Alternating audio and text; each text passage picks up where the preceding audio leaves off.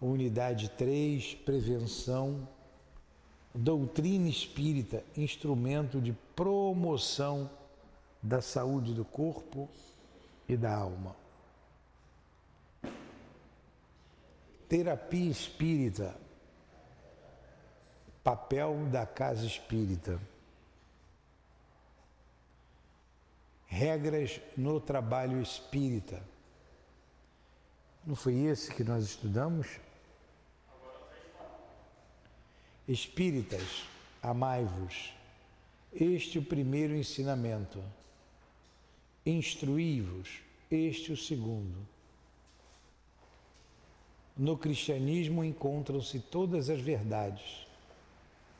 São de origem humana os erros que nele se enraizaram. Irmãos, nada perece. Jesus Cristo é o vencedor do mal sede os vencedores da piedade, o Espírito de verdade. Eu acho que eu botei a mesma aula da semana passada. Vocês me desculpem em casa. Que me desculpem. Eu vou novamente ao trabalho.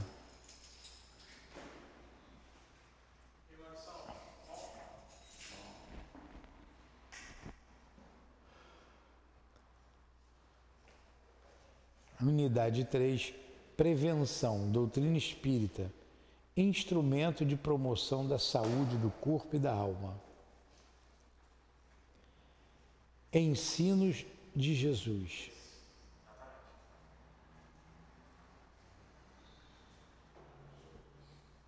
Jesus.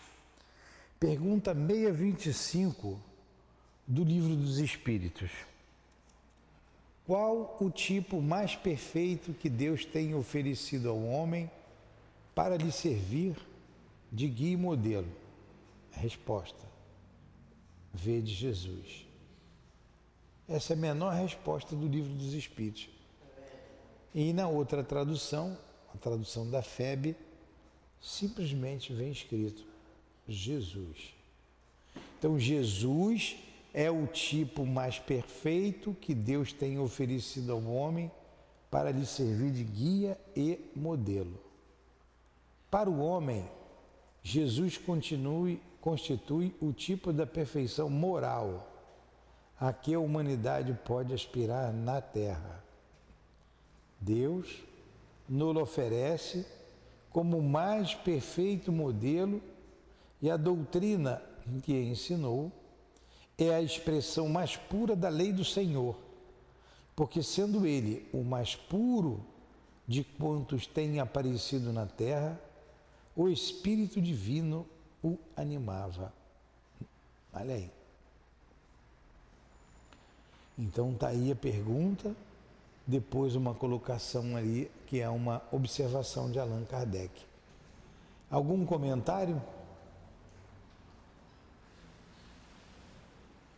Então vamos lá.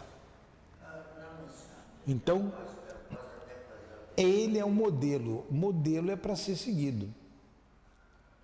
Guia é quem conduz.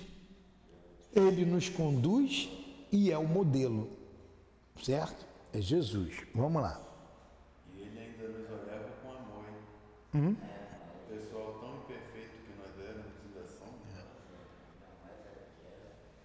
Jesus, né? De novo. Jamais a terra viu passar maior espírito. Uma serenidade celeste envolvia-lhe a fronte. Nele se uniam todas as perfeições para formarem um tipo de pureza ideal de inefável bondade. Livro Depois da Morte, de Leon Denis. Olha, jamais a terra viu passar maior espírito. Uma serenidade celeste envolvia-lhe a fronte. Nele se uniam todas as perfeições para formarem um tipo de pureza ideal, de inefável bondade. E no Evangelho segundo o Espiritismo, capítulo 1, item 4, diz o seguinte: O papel de Jesus não foi o de um simples legislador moralista, tendo por exclusiva autoridade a sua palavra. Cabia-lhe dar cumprimento às profecias que lhe anunciaram o advento. A autoridade lhe vinha da natureza excepcional do seu espírito e da sua missão divina.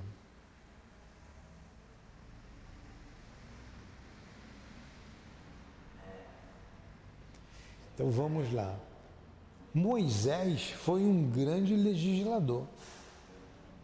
Ele trouxe as tábuas da lei, né, o, os dez mandamentos, como divino. O lado moralizador da doutrina mosaica. Foi só isso.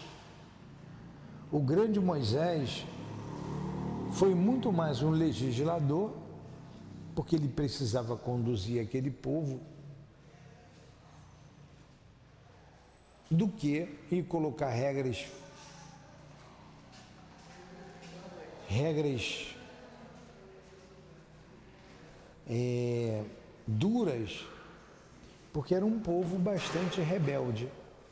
E Jesus não foi um legislador moralista. E por que, que ele colocou ali que ele tem exclusiva autoridade em sua palavra? Porque ele deu exemplo. Ele deu o exemplo do amor, ele deu o exemplo como se faz.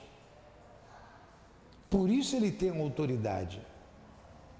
E quando ele diz que não veio descumprir a lei, mas cumpri-la, ele veio dar cumprimento também, além de cumprir a lei mosaica, a lei que está lá na Cabala, que são os dez mandamentos. Ele veio cumprir os dez mandamentos. Que ele ah, também tinha as profecias que anunciava o advento do Cristo. O que é o advento do Cristo? É a vinda do Cristo. O advento é a vinda do Cristo. Várias profecias anunciando a vinda do Cristo. E ele veio dar cumprimento a isso, porque ele era o enviado. Então, a autoridade que lhe vinha da natureza excepcional do seu espírito e da sua missão divina. Olha aí, o. Nada, nosso.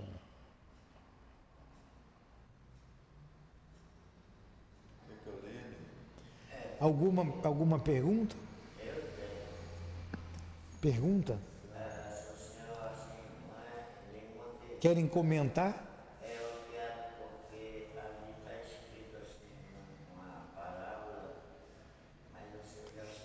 Aqui ele vai falando da importância de Jesus em nossas vidas. Rezam as tradições do mundo espiritual. É. Rezam o, Jesus é um modelo. Selma, Selma, psiu. Rezam as tradições do mundo espiritual que, na direção de todos os fenômenos do nosso sistema, existe uma comunidade de espíritos puros e eleitos pelo Senhor Supremo do Universo, em cujas mãos se conservam as rédeas diretoras da vida de todas as coletividades planetárias.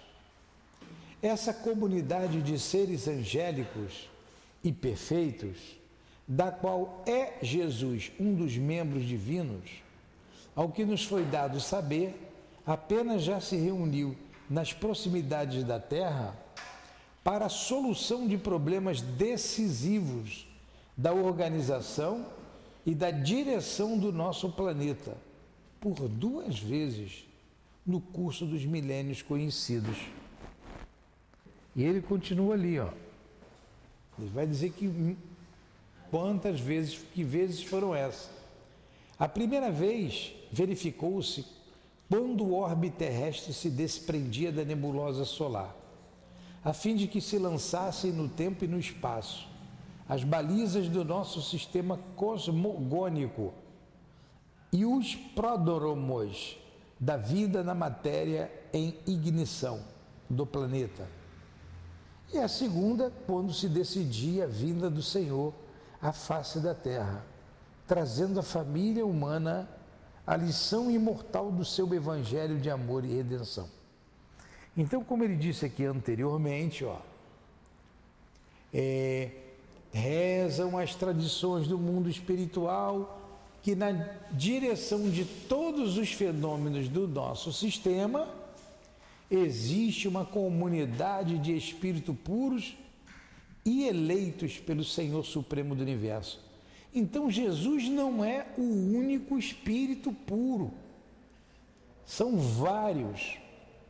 E tem uma comunidade que está na direção de todos os fenômenos do nosso sistema, do sistema solar. Certo? Do nosso sistema. É o sistema solar. Então, uma comunidade de espíritos puros eleito por Deus. E Jesus faz parte, e faz parte dessa comunidade. E esse grupo, ele está dizendo que tem nas mãos é, as rédeas diretoras da vida de todas as coletividades planetárias. Essa comunidade de seres angélicos e perfeitos, da qual é Jesus, um dos membros divinos, ao que nos foi dado saber apenas já se reuniu nas proximidades da Terra para soluções de problemas.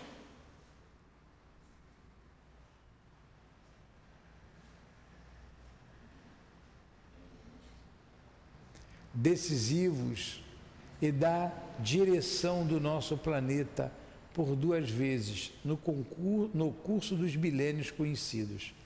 Então, olha só, Jesus se reuniu nas proximidades da Terra para a solução de problemas decisivos da organização e da direção do nosso planeta por duas vezes, no curso dos milênios conhecidos.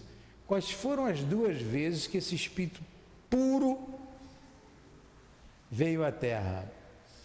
Lá no livro A Caminho da Luz, do Emmanuel, diz que foi quando a Terra estava começando, quando a nebulosa se desprendeu do sistema solar e né, se lançou no tempo, no espaço, a baliza do nosso sistema.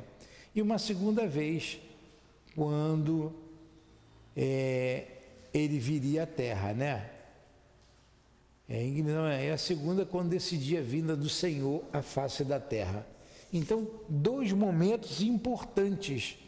Um momento da formação da terra e um momento em que ele viria à terra. Tudo preparado. Se Jesus, como espírito puro, vamos lá, vamos mais devagar. Quando a gente estuda a vida em outros planetas, a gente aprende que esses espíritos vivem os dois mundos, mesmo encarnado em planetas superiores. Diz que em Júpiter os corpos são translúcidos. A morte não significa nada, porque logo o espírito retorna a um corpo. E ele, é, isso aí está na revista espírita, tem uns dois, tem vários comunicados, só na revista de 58, nós temos dois, duas mensagens de um espírito que habitava em Júpiter e ele fala sobre isso: espíritos diferentes, médios diferentes, lugares diferentes. E a gente sabe que quanto mais elevado é o espírito, mais leve é o seu corpo. Até um dia que não vai precisar mais usar o corpo físico, certo? Então, imagina Jesus quando ele veio à Terra. Tanto que ele via o pensamento de todo mundo. Ele sentia todo mundo. Ele sabia que aquilo tudo ia acontecer. E Jesus se limitou a trazer a mensagem de amor. A mensagem de amor. Está atrapalhando vocês eu ficar aqui na frente? Não. Acho que é melhor é centrar de frente para vocês, não é? E então, quando Jesus veio, nós já falamos sobre isso. Não custa nada a gente falar de novo aqui para vocês. Se ele participou do planeta Terra, da formação, desde o desprendimento da nebulosa, é,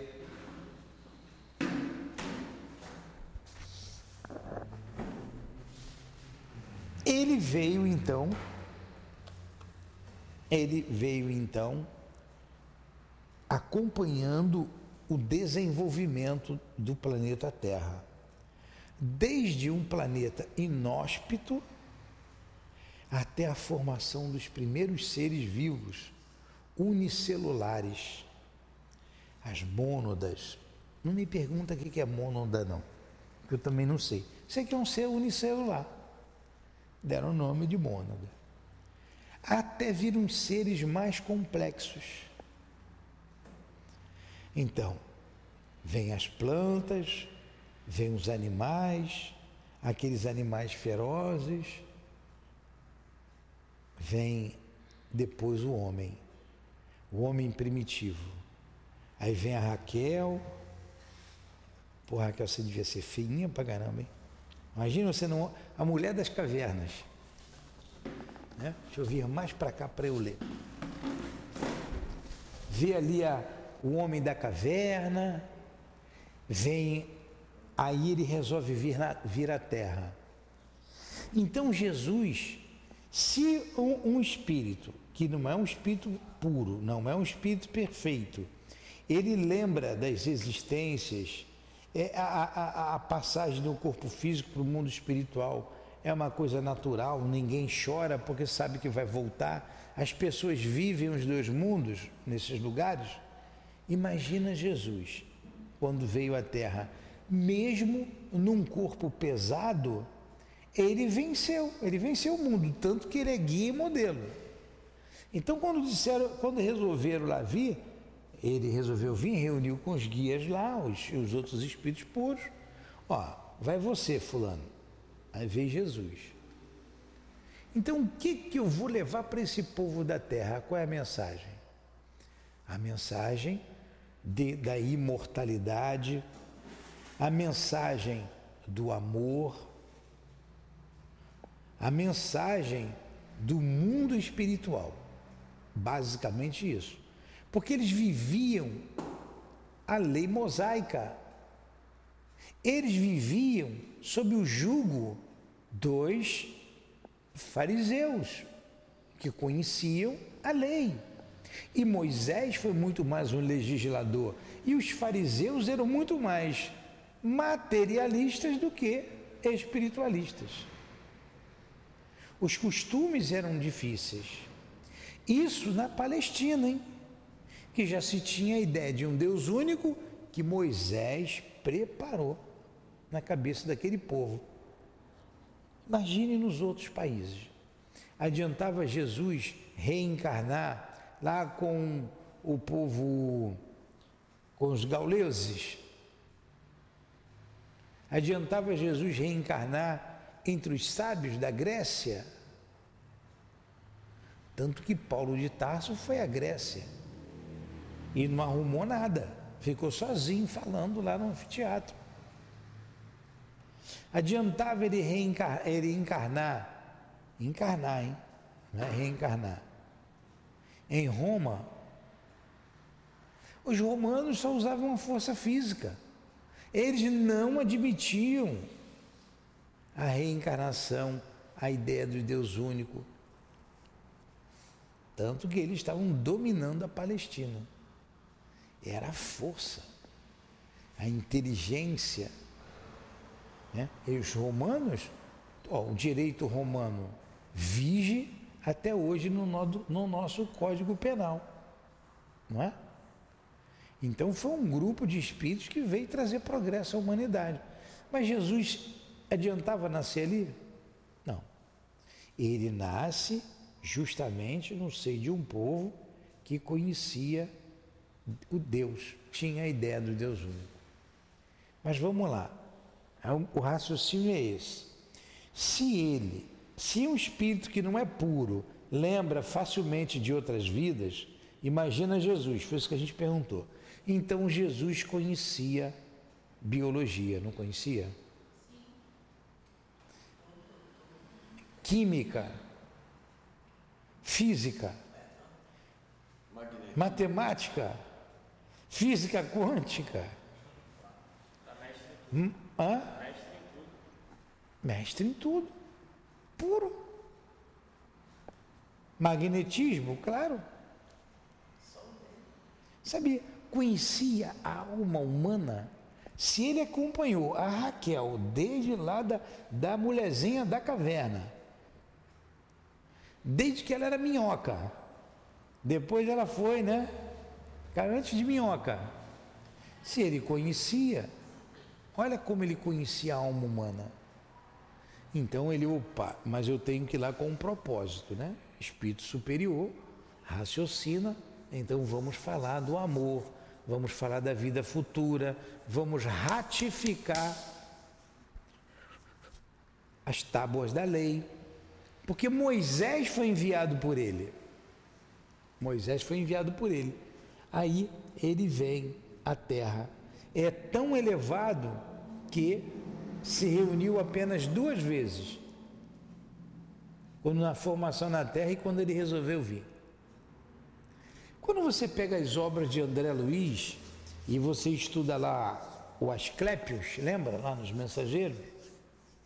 Quem era esse espírito? Eles pensaram que era um espírito lá dos páramos celestes. Ele vinha, fazia umas perguntas para ele, desenrolava um pergaminho, mostrava o Evangelho de Jesus. Outro fazia uma pergunta, ele. Carta de Paulo aos Tessalonicenses. Outra pergunta, Evangelho de Jesus. Que espírito é esse?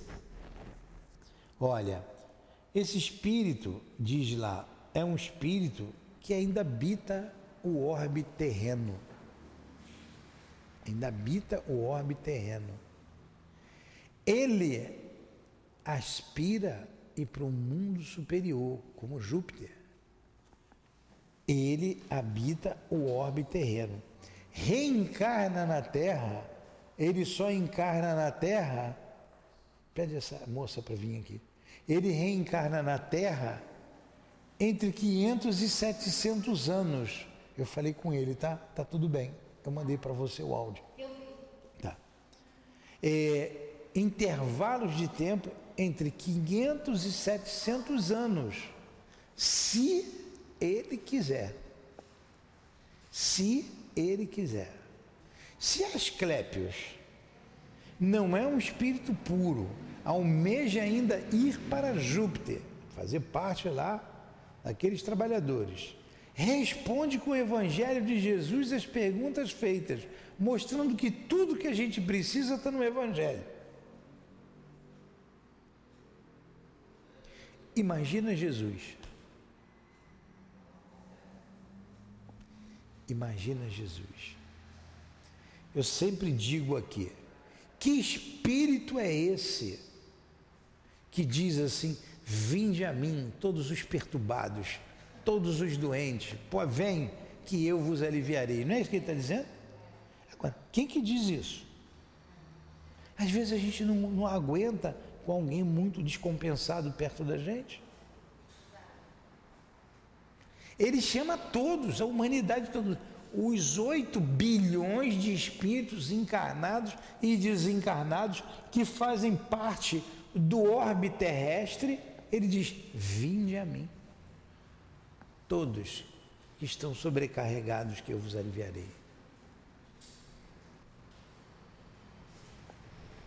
A gente não tem ideia, a gente não faz ideia da grandeza desse espírito. Mas não dá para eu ficar aqui não. Eu tenho que vir mais para cá.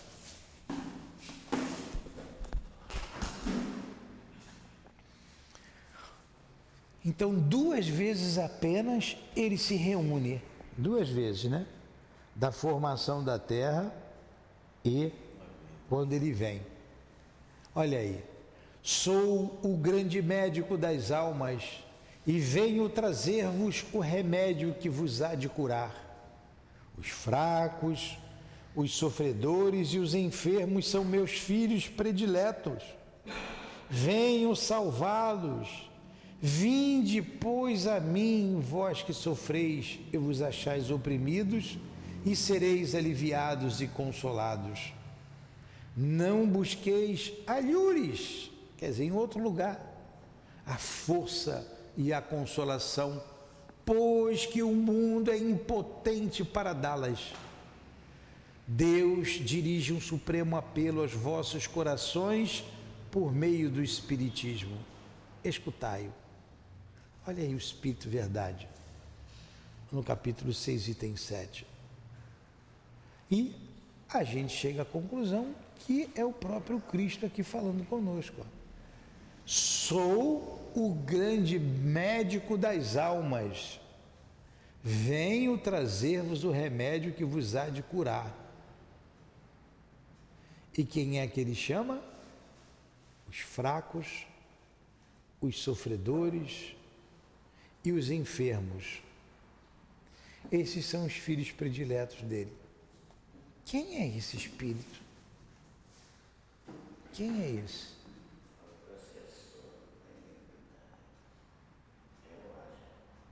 Quem é Jesus? Venho salvá-los.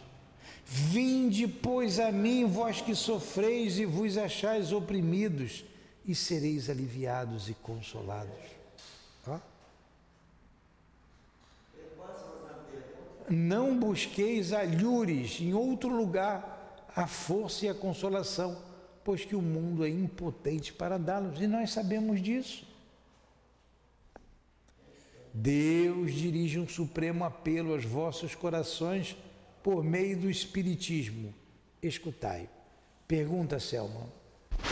É, assim, porque quando a minha mãe levou a gente para fazer o catecismo, A gente era criança, tinha muito, era criança, tinha que estar com 5, 6 anos, 7 anos. Então, o falou, Jesus ressusci- ressuscitou Lázaro. Eu falei, como assim? O cara já morreu? Eu. Então vamos lá.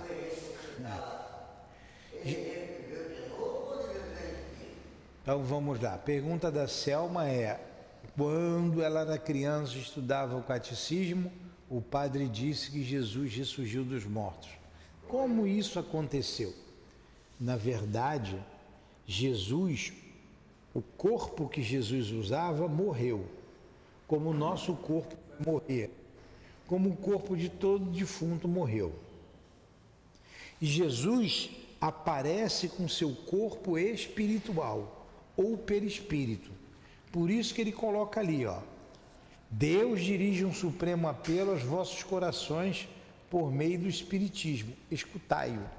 O espiritismo veio esclarecer. Lázaro sim ressurgiu dos mortos, porque Lázaro não morreu.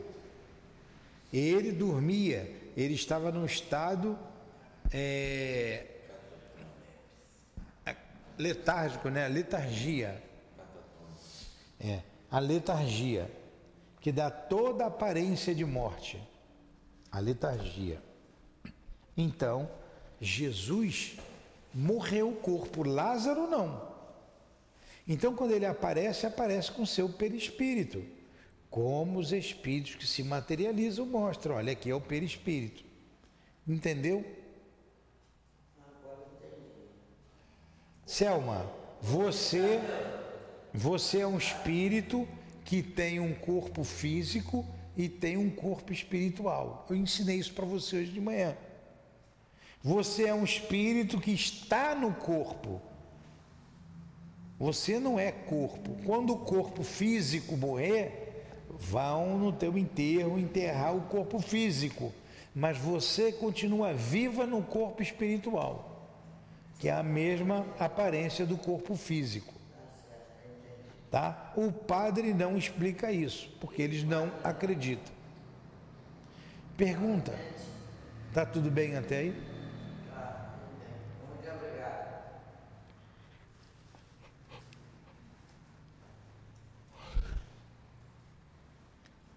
Felizes com Jesus, ali é o doutor Erma que está dizendo, né? Advertências de Jesus para não ficarmos doentes. São chegados os tempos em que os ensinamentos do Cristo têm de ser completados, em que o véu intencionalmente lançado sobre algumas partes deste ensino tem de ser levantado. Está no Evangelho segundo o Espiritismo, no capítulo 1, item 8. Então, chegamos os tempos, e esse tempo é desde o advento da doutrina espírita, que os ensinamentos do Cristo têm que ser completados, porque ele não podia falar tudo. Ele não podia falar tudo, porque não iam entender. Tanto que ele diz aos apóstolos, né? Nem tudo eles vão entender, a voz outros foi dado compreender, mas a eles não. Então era necessário Moisés ensinar para aquele povo a ideia de um Deus único e disciplinar aquele povo, porque ele era disciplinador. Aí prepara o caminho para Jesus. Aí Jesus fala da vida futura, da vida espiritual, fala do amor, fala das muitas moradas da casa do Pai, sobre o perdão, fala desses, amor, desses valores. Vem a doutrina espírita no seio desse mesmo povo, falar com um pouco mais de profundidade sobre aquilo que ele não podia dizer e ratificar o que o Cristo trouxe. Então a doutrina espírita não vem mudar o cristianismo. Assim como Jesus disse que veio cumprir a lei, nós cumprimos os mandamentos também da lei. E Jesus é o nosso guia e modelo.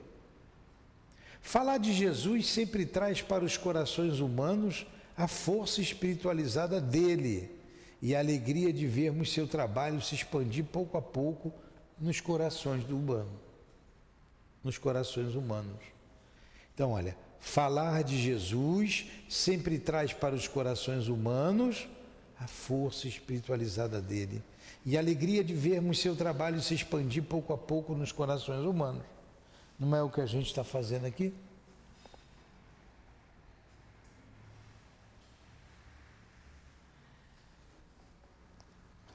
Paulo chegou aí? Não, né? As lutas, os problemas e as dificuldades se ampliam mas se ampliam também no coração do homem a necessidade de buscar uma solução cristã. Uma solução que faça trabalhar os sentimentos do homem, uma solução que faça o homem engrandecer-se diante da própria dificuldade. Busquemos, caros irmãos, a resposta para todos os nossos anseios e dificuldades na doutrina cristã. Busquemos em Jesus um modelo de comportamento. Façamos nossas atividades junto a Ele, cumpramos o nosso papel. Olha aí. Se Ele é o caminho, a verdade e a vida, se Ele chama Ele os sofredores, os, os pobres, Ele, dizendo que tem um remédio para qualquer problema, nós temos que buscá-los, buscar essas respostas, essas dificuldades, esses anseios na doutrina dele. Porque ele tem um remédio, ele tem um bálsamo. Gente, é, não se iludam. Não é na rua, no mundo que a gente vai encontrar felicidade. Não é. Não é no dinheiro, não é na riqueza, não são nos palácios. Não é. Você vai encontrar é no Cristo. Não busqueis alhures, como ele disse anteriormente. Buscai primeiramente o reino dos céus e tudo mais vos será dado por acréscimo. Não foi isso que a gente aprendeu? Alguma pergunta? De vez em quando o senhor faz eu e a, a irmã um sorriso para o senhor, porque o senhor, apesar de não ter um entendimento,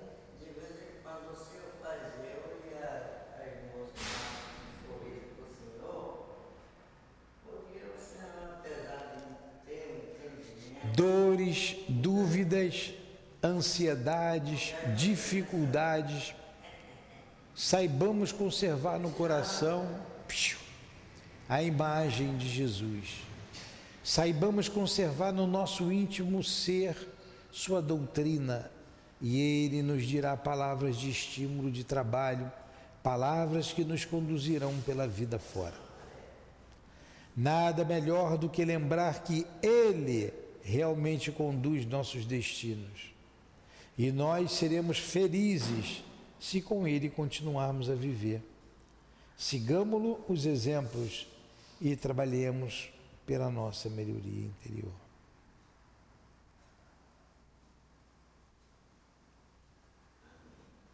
Entendido? Perguntas?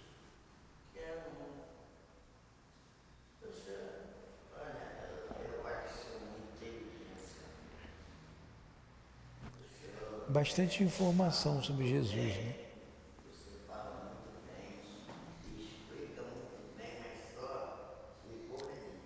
Que ele nos ajude. livro para me visitar, você não deixa, o senhor me dá. Eu encontrei uma amiga, mas ninguém carregava.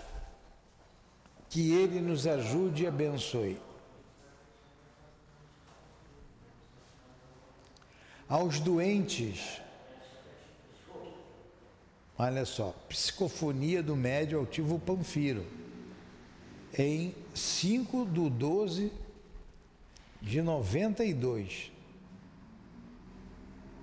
1992. Que ele nos ajude e abençoe. Aos doentes, aos que sofrem, aos que estão aqui buscando apoio espiritual, tenham paz.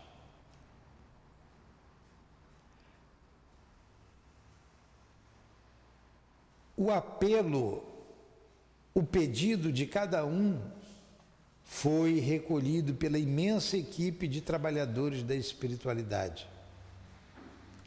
Procurem agir no bem, procurem evitar exageros. Obrigado. E os trabalhos de passe junto a vocês produzirão as curas que todos desejam. Muita paz e muita felicidade a todos.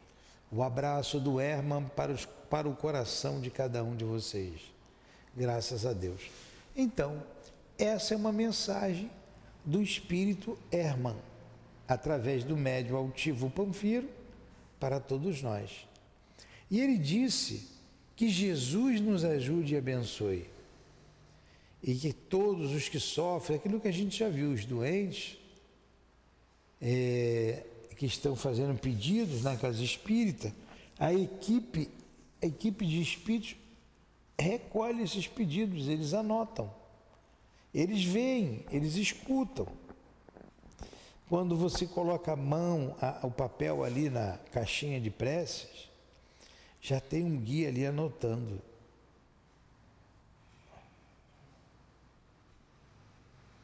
Perguntas? Colocações? Eu vou perguntar para o senhor.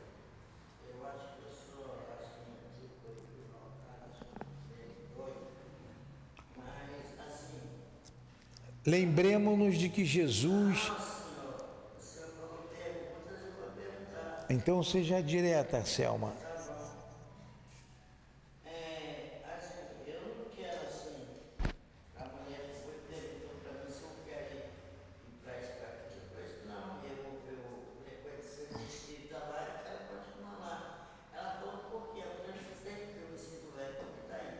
É, não tem problema.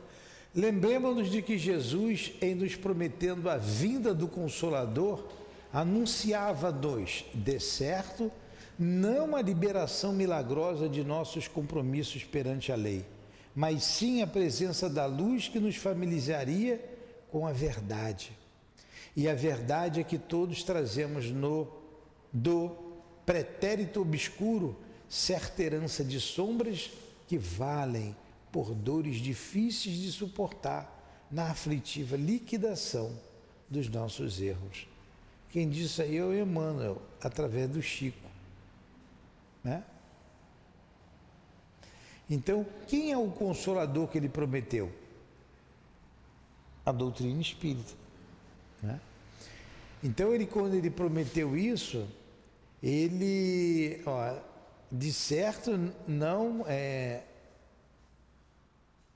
não a liberação milagrosa dos nossos compromissos perante a lei, não para perdoar os nossos erros, não para nos liberar daquilo que a gente tem que fazer, não de responder pelos nossos atos, mas sim a presença da luz que nos familiarizaria com a verdade.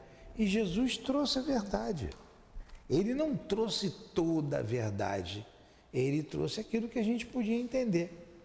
Como hoje a gente não tem toda a verdade, a gente tem aquilo que a gente pode entender. A gente tem parte da verdade. Perguntas?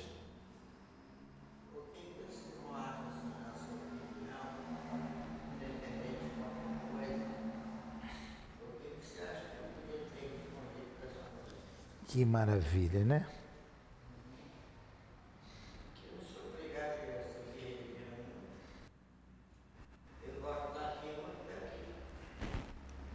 Vocês desculpem aqui.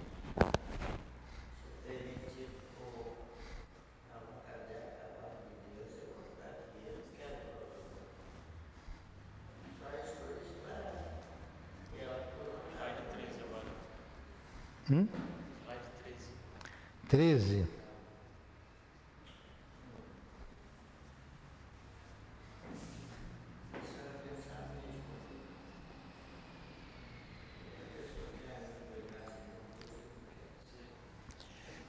Tá tudo bem? Tá muito cansativo isso? Tá bom?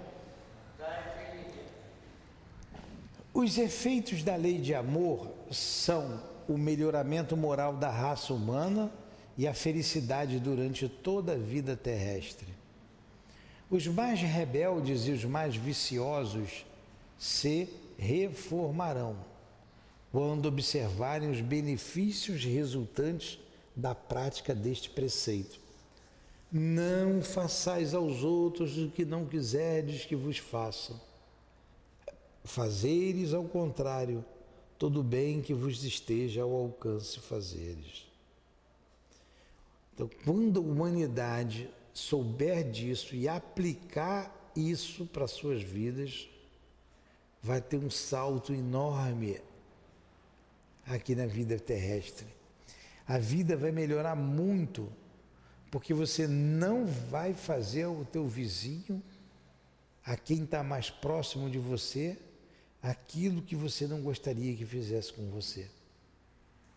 E a gente caminha para isso. É a gente praticar esse preceito. Foi o que Jesus fez, dizendo para a gente que é possível praticar a lei de amor. Tanto que Jesus disse: tudo que faça, tudo que vos fazeis, eu, tudo que eu faço, vós também podereis fazer, e muito mais. Na sentença, fora da caridade não há salvação, estão encerrados os destinos dos homens na terra e no céu.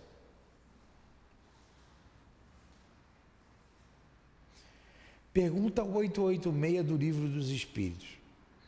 Qual o verdadeiro sentido da palavra caridade como a entendia Jesus? Está aí, ó. Benevolência para com todos, indulgência para as imperfeições dos outros, perdão das ofensas. Manda que perdoemos sempre, para o nosso bem. O que é ser benevolente, Tiago? Benevolente é você aceitar a prova que você está passando sem você reclamar. Ou isso seria indulgência? Confundi talvez. É isso mesmo? Qual a diferença de indulgência, benevolência?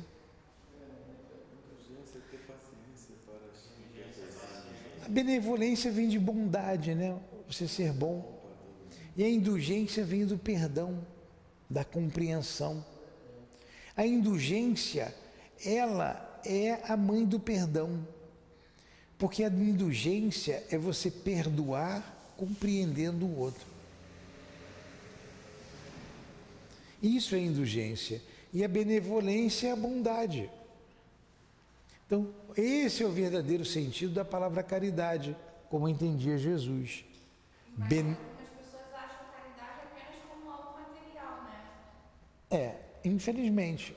E aí, quando Jesus fala assim, primeiro vai se refazer com o seu irmão, para depois você dar o seu dízimo, e está falando para você primeiro perdoar, assim, indulgente, ser É. benevolente com seu irmão, para aí depois vir a caridade material, que é a- o dízimo. Ele manda deixar a esmola ali no pé do altar, né? Vai se reconciliar com. Nada conforta mais do que um prato de comida. É. Sabendo você parar, dando um amor próprio, inteligente, para você colocar naquela pessoa que está com uma alma desvanida, uma palavra alimenta ela completamente, ela vai seguir outra. Exatamente. Então, o verdadeiro sentido da palavra caridade, como entendia Jesus, é benevolência para com todos, indulgência para com as imperfeições dos outros, perdão das ofensas. Ele não falou sempre do perdão?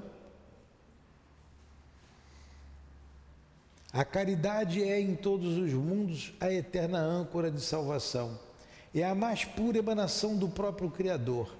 É a sua própria virtude dada por ele à criatura. Interessante, em tudo quanto é mundo, a lei que vige em todo o universo é a caridade, é o amor. Lei universal. Não é só aqui na Terra. Vamos pensar. Você vai fazer uma visita lá em, em Andrômeda.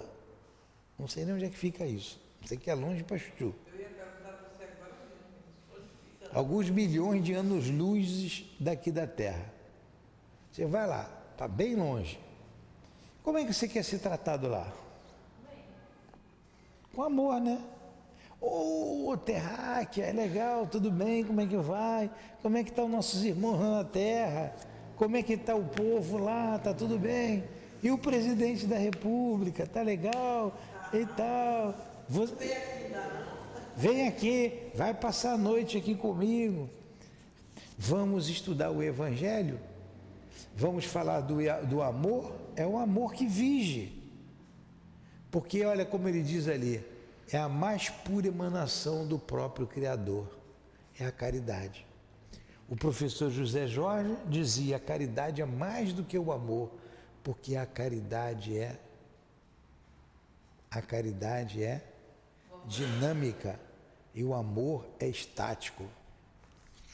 Então, é tudo que Deus fez foi por amor, foi a caridade. Então, a caridade é que rege os mundos. A eterna âncora da salvação é a mais pura emanação do que o próprio Criador. É a própria vontade, a própria virtude dada por Ele à criatura. Fim, Soremadê.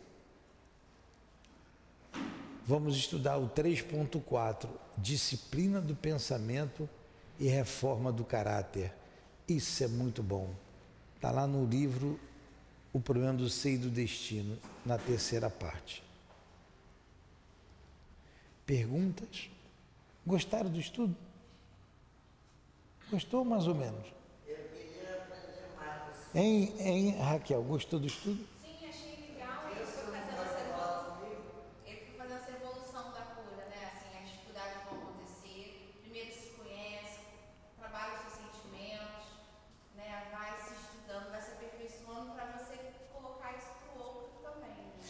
para o outro também.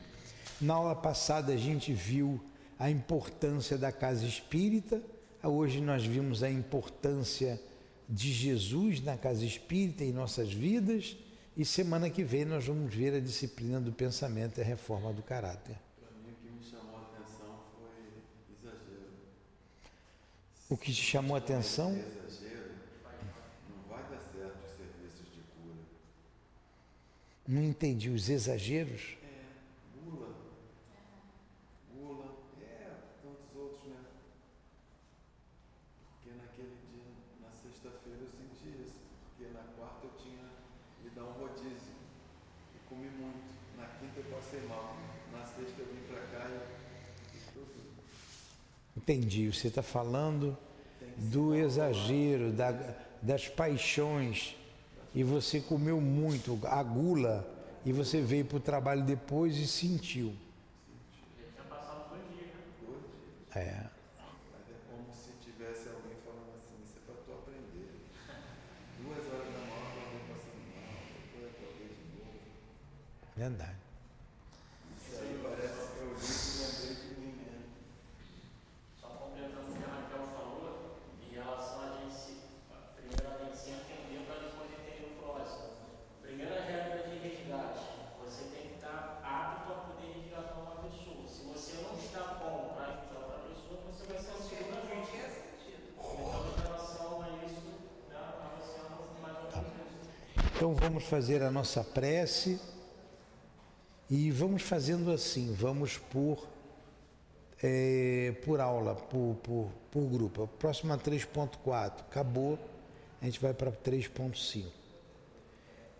Então, que Jesus nos abençoe, que esses benfeitores nos ajude no entendimento da vida, no entendimento do mundo espiritual e na importância de Jesus para as nossas vidas.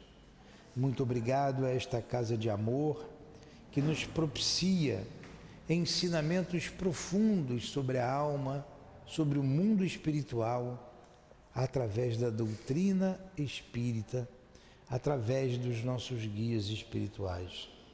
Muito obrigado ao altivo, médium, irmão querido. Muito obrigado ao Baltazar, ao Dr. Erma, ao Antônio de Aquino. Muito obrigado aos guias da nossa casa de amor. Em nome desses irmãos queridos, em nome de Leon Denis e de Allan Kardec, em nome do amor, do nosso amor, Lourdinha, do teu amor, Jesus, e do amor de Deus, nosso Pai acima de tudo, damos por encerrado os estudos da noite de hoje. Que assim seja, graças a Deus.